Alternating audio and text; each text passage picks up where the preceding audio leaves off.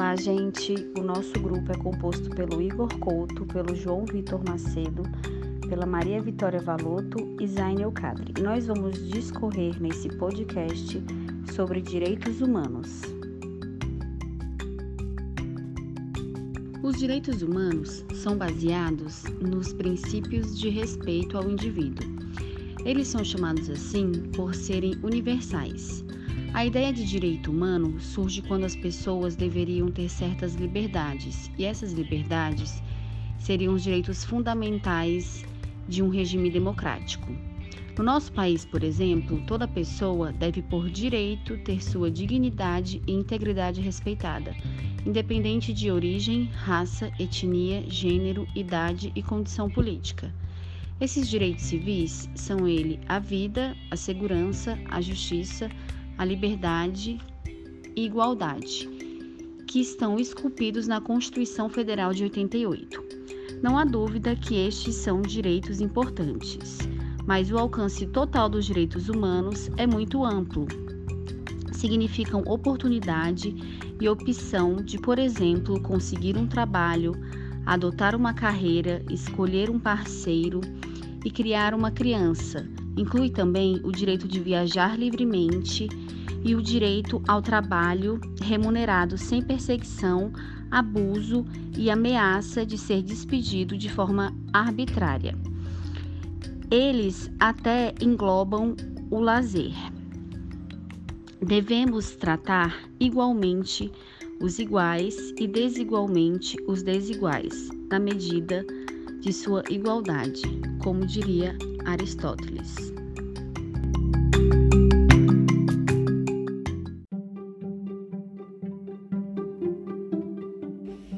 Mas afinal, qual a importância dos direitos humanos?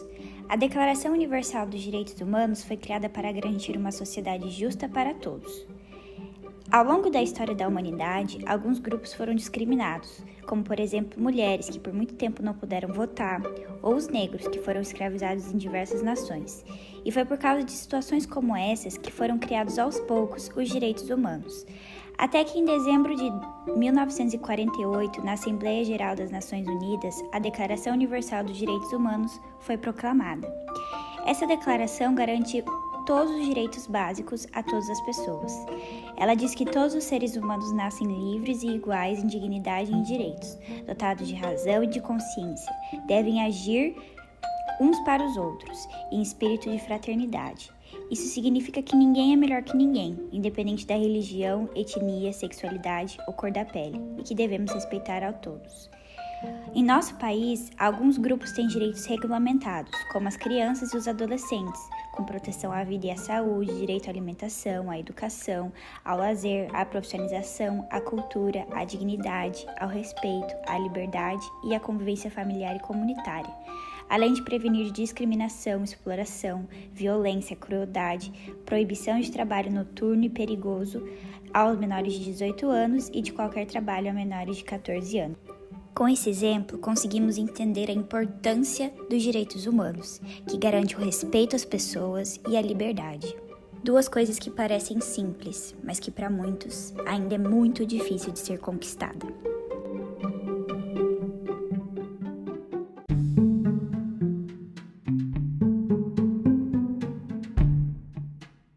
Bom, é interessante nós observarmos também a dificuldade de interpretação que o senso comum possui acerca dos direitos humanos.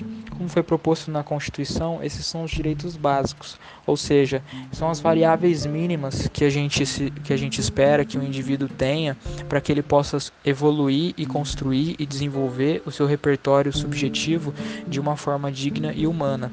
Né? Porém, dentro de uma visão cultural da nossa sociedade, esses direitos seriam atribuídos apenas apenas para aqueles que estão à margem da sociedade, ou seja, foi o que a gente chamou de marginalização dos direitos humanos, né? E nós identificamos como ponto de partida para essa discussão é, dois, dois pontos básicos, né? Que foi de onde a gente partiu.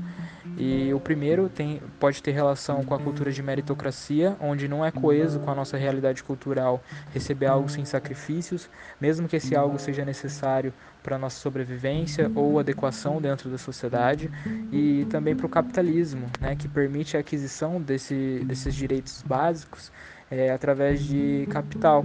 Então, as classes mais altas, quando não possuem saúde, elas compram. Quando não possuem educação, elas compram. Quando não possuem segurança, elas compram. O que marginaliza e atribui os direitos humanos apenas para aqueles que não trabalham, ou seja, que não possuem poder de compra e que, portanto, seriam vagabundos, ou seja, marginais.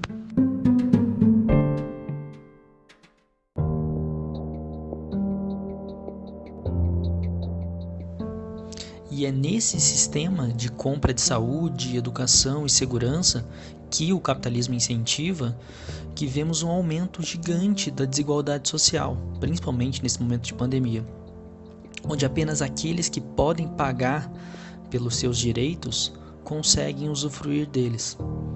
E isso deixa uma brecha gigante para críticas aos sistemas assistenciais, como o SUS e o Bolsa Família, que tentam ajudar aqueles que não podem pagar pelos seus direitos e acabam sendo julgados tanto as pessoas quanto os sistemas pelas pessoas que não precisam utilizar.